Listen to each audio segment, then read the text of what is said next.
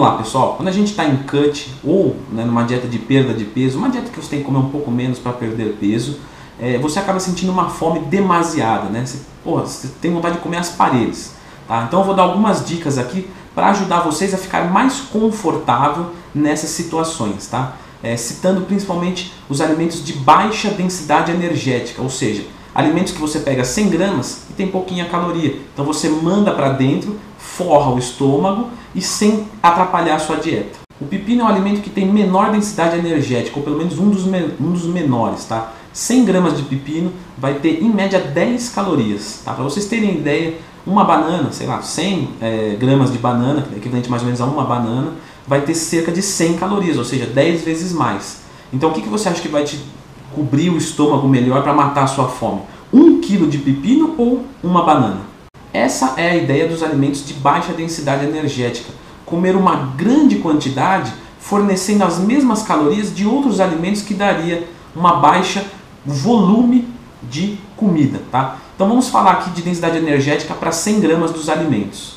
Pepino, alface, abóbora, agrião, rabanete, chuchu, rúcula, aspargos, brócolis, couve-flor, couve, repolho, tomate, tá? São todos alimentos que dá para você consumir é, numa quantidade um pouquinho maior do que os tubérculos, as frutas, os grãos, e aí vai te dar uma saciedade maior, apesar da digestão deles também ser mais rápida.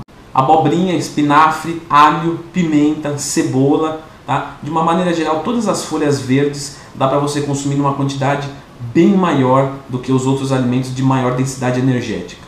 De líquido a gente tem o limão também, tá? Então você pode, você pega ali 100 ml de suco de limão, vai ter 22 calorias. Aí você vai e joga ali, sei lá, 200, 300 ml de água, usa um adoçante natural, um stevia, um, uma sucralose que seja, e aí você vai ter um senhor suco com baixa densidade energética também.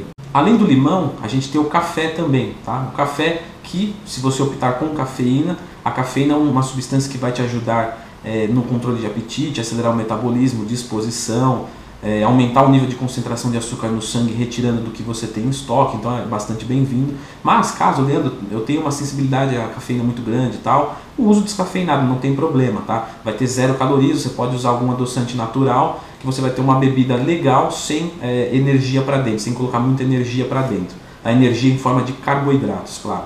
E também tem os chás, preto, branco, verde, ou de infusão de várias ervas.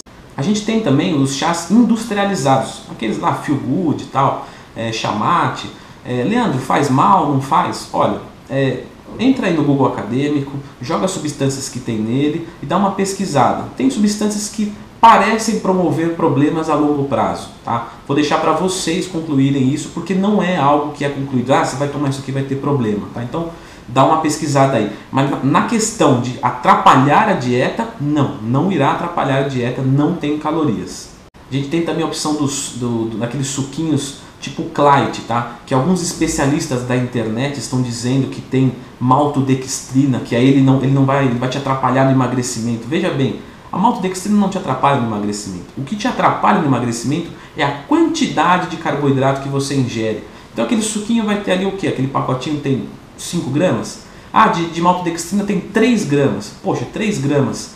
4, 8, 12 calorias. Será que 12 calorias vai fazer diferença, mesmo que venha da maltodextrina? Se você sabe o que está fazendo, de forma alguma, tá? Então, é, antes de escutar os estudiosos da internet, cuidado, dá uma estudada você mesmo, tá? Não é só a qualidade do carboidrato, sim a quantidade. Tem aí os refrigerantes zero, tá? Que inclui aquele H2O, que não é água com sabor, como foi, foi quando saiu a propaganda ridícula, né? mentirosa. Tá? É, não vai atrapalhar o emagrecimento, mas, Leandro, vai fazer bem para a saúde? Não, aí a história é outra. Lógico que vai fazer mal para a saúde, isso já é comprovado por A mais B, mas em quantidades moderadas, quem sabe talvez não atrapalhe, e também a questão do emagrecimento vai ficar zero. Para sobremesa, a gente tem a gelatina zero, que mais ou menos 10 gramas vai ter 10 calorias, é, é bem pouco, né? E faz um volume muito bom que você adiciona água, tá? É, cuidado com aqueles pudim lá, pudim zero, bolinho zero. É, sim, eles são. Se você comparar o pudim é, light com o pudim normal, sim, ele é bem mais baixo, mas é, ele ainda tem uma carga de calorias considerável que pode se atrapalhar. Então tem que contar direitinho para ver se cabe no seu dia a dia. Qual é o melhor adoçante para a gente usar? Tá? é, no, no, chá, na limonada, no, no café. O esteviosídeo, que também é conhecido como estévia, que é 300 vezes mais doce do que o açúcar, tá? Ele é extraído de uma planta natural, a estévia rebaldiana. Vamos acabar com isso de que não existe é, adoçante que não faça mal à saúde. Isso é besteira. Ele não só não faz mal, como faz bem. Tem estudos mostrando, é, por ele ser de fonte natural, que ele faz bem para a pressão arterial, é, para a saúde dentária, é, ele tem um leve efeito diurético. Então, assim, ele é muito bem-vindo. Ele é de fonte realmente natural, extraído da planta, estévia rebaldiana. Uma outra opção de adoçante também seria a sucralose, que se mostrou com um sabor mais parecido do açúcar. Tá? O stevia não é igual ao açúcar, nem a sucralose, mas a sucralose se aproxima mais e ela também não se mostrou é, com malefícios à saúde, certo? Toma cuidado na hora de comprar o stevia, porque às vezes eles misturam com um pouquinho de aspartame, certo? Ou às vezes, na verdade, eles misturam uma grande quantidade de aspartame para baratear o produto. Então você fala, pô, esse stevia aqui é tanto, esse daqui é, nossa, 10 vezes mais barato vou comprar esse. Mas na verdade você não está comprando stevia pura. E aí você está comprando alguma coisa que provavelmente vai te fazer mal para a saúde a longo prazo, certo?